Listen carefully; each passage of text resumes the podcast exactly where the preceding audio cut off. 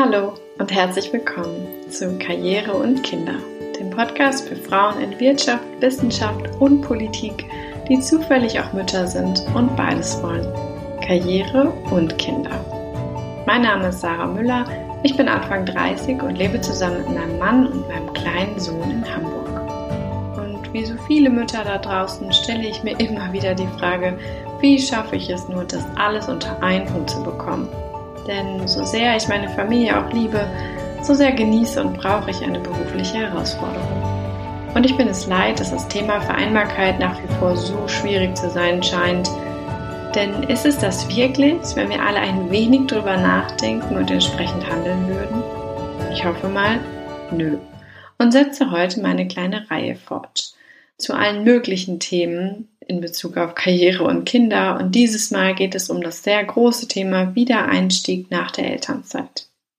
Und dabei lege ich meinen Fokus bewusst auf die Mütter, denn sie sind es, die sich dazu überwiegend Gedanken machen müssen, denn laut Statistischem Bundesamt ist es nach wie vor so, dass erstens mehr Frauen überhaupt Elternzeit nehmen als Männer und zweitens diese auch vergleichsweise länger ausfällt. Sprich bei den Männern erscheint das dem einen oder anderen Kollegen vielleicht auch eher wie so ein längerer Urlaub und nicht wie eine Elternzeit.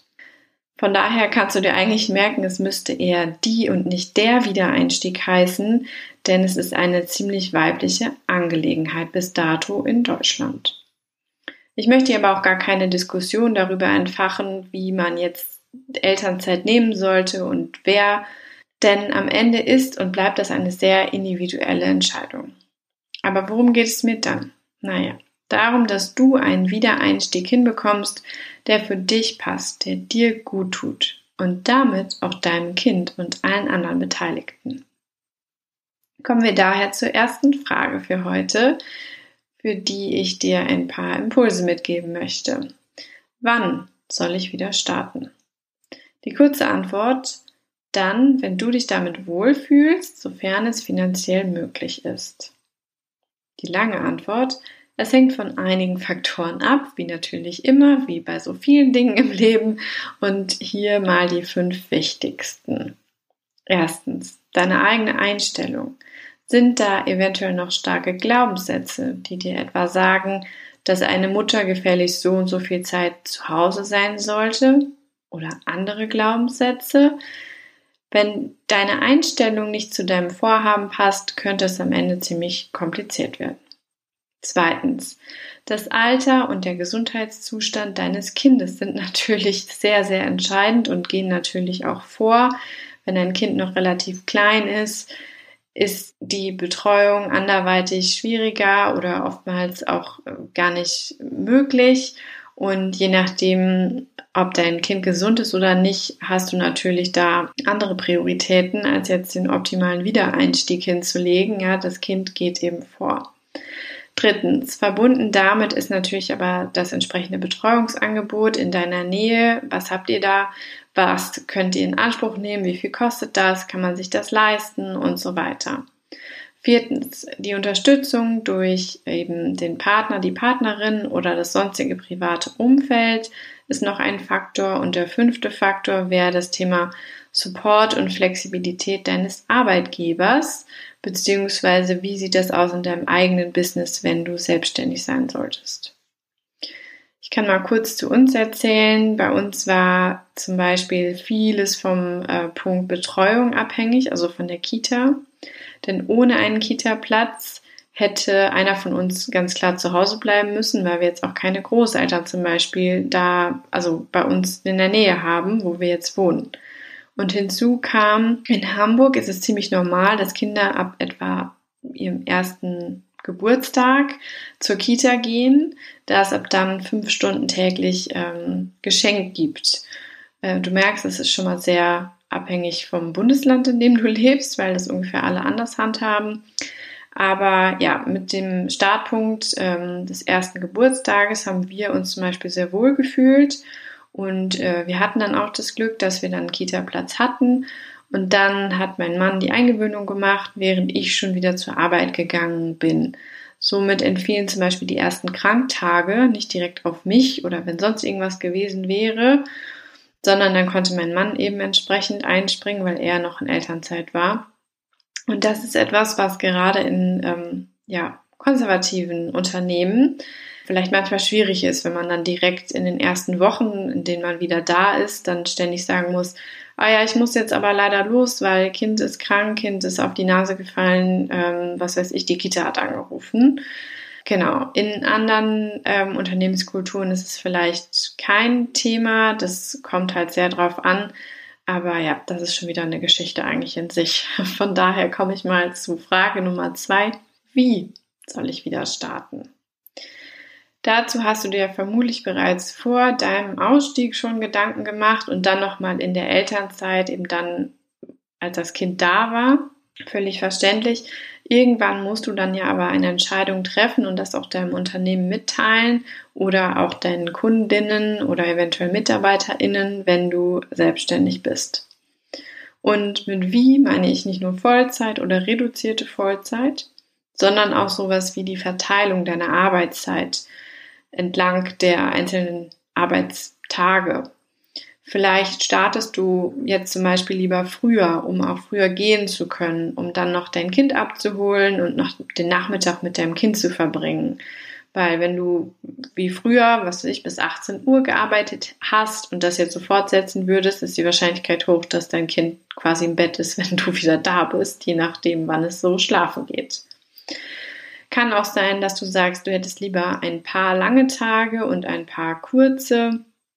Das würde dann bedeuten, dass du dein Kind vielleicht nicht jeden Tag von der Kita abholen kannst, sondern äh, du dich irgendwie mit deinem Partner, deiner Partnerin arrangierst oder es gibt noch eine andere Vertrauensperson, die eben auch mal mit abholt. Und das sind so Punkte, die du bei dem Wie klären solltest. Ich kann sagen, wenn beide in der gleichen Stadt äh, arbeiten. Also ich gehe mal von zwei Elternteilen aus. Und wenn beide halbwegs flexibel arbeiten können, kann man das eigentlich super untereinander aufteilen. Ja, also einer bringt hin, der andere holt ab, am nächsten Tag andersrum. Und da kann man sich eigentlich relativ guten, festen, neuen Rhythmus bauen. Und dann wird er halt durchgezogen und über kurz oder lang kommt dann da auch das Arbeitsumfeld hoffentlich mit klar. Ich sage hoffentlich, denn die Realität ist natürlich manchmal eine andere. Hier gibt es leider auch Unternehmen, die da noch nicht so weit sind, die einfach an ihren, das haben wir schon immer so gemacht, Regeln festhalten. Aber ja, wir wollen hier mal nicht meckern, sondern halt schauen, was du tun kannst, um die Dinge von vornherein zu optimieren. Wenn du dann trotzdem feststellen solltest, hm, ich habe doch jetzt eigentlich alles getan, ich war transparent mit meiner Planung und rechtzeitig dran und trotzdem wird das nicht so richtig gewertschätzt, dann könntest du dich ja bei der Gelegenheit äh, dann mal nach Alternativen umschauen. Es gibt ja durchaus Arbeitgeber, die da ein bisschen anders unterwegs sind. Aber auch das kann man natürlich nicht so pauschal empfehlen und hängt von einigen Faktoren ab. Insofern lass uns lieber zu Frage Nummer drei springen. Warum Nochmal, soll ich überhaupt zurück in den Job gehen? Vielleicht hättest du es nämlich finanziell nicht mal nötig. Dann sage ich mal, lucky you. Und zwar doppelt, denn dann hast du ja auch die Freiheit, dir im Zweifel einen Job zu suchen oder zu bauen, der dir so viel Spaß macht, dass du auf jeden Fall wieder arbeiten gehen möchtest. Mal davon abgesehen, ist finanzielle Sicherheit häufig ein relativ fragiles Gut. Was, wenn der Partner seinen Job verliert? Was, wenn ihr euch in 15 Jahren scheiden lasst? Was, wenn du dann keine Chance mehr am Arbeitsmarkt hast und dann eine ziemlich mickrige Rentenaussicht, sodass du dir dann eigentlich am liebsten in den Hintern beißen möchtest? Diese Fragen kannst du ja mal für dich mitnehmen, auch wenn die relativ unangenehm sind und sehr ernst klingen und vielleicht auch erstmal unwirklich. Aber ja, du hast bestimmt schon mal gehört, Pi mal Daumen ein Drittel aller Ehen werden auch wieder geschieden. Ich kann mir aber auch vorstellen, wenn man den eigenen Job nicht so mag und dann in der Elternzeit ist, dann tendiert man vielleicht dazu, diese Fakten schnell mal zur Seite zu schieben und sich so zu denken, ja, wird schon klappen. Diese Garantie hat leider, ja, hat man leider nicht unbedingt. Und deswegen möchte ich ganz klar dazu motivieren, sich wieder voll oder meinetwegen auch erstmal nur zum Teil in die Arbeit zu werfen nach der Elternzeit, denn die kann ja Spaß machen und dann hat man auch noch Einkommen und am Ende eine Rente und das ist ja so Win-Win-Win. Insofern finde ich, dass dir das auch langfristig ziemlich viel zurückgeben wird, auch in Form von sozialen Kontakten. Oder es ist einfach das gute Gefühl, etwas geschafft zu haben. So und außerdem spätestens in der Pubertät deiner Kinder könnte ich mir vorstellen, dass dann ähm, der eigene Arbeitsplatz ein sehr guter Ausgleich sein könnte. Ja, wenn du noch weiter ans Thema Wiedereinstieg und vor allem auch Motivation für den richtigen Job eintauchen willst, kann ich dir noch das Buch von Katrin Wilkins empfehlen. Das heißt, Mutter schafft. Es ist nicht das Kind, das nervt, es ist der Job, der fehlt.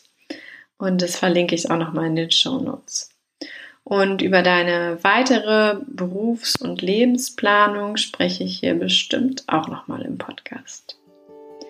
Wenn dir diese Folge gefallen hat, schreib mir gerne auch dein Feedback. Ich nehme sehr gerne gute Bewertungen, auch auf iTunes und abonniere diesen Podcast. Bei Instagram findest du mich übrigens unter Karriere und Kinder, alles in einem Wort und auch das findest du nochmal in den Show Notes.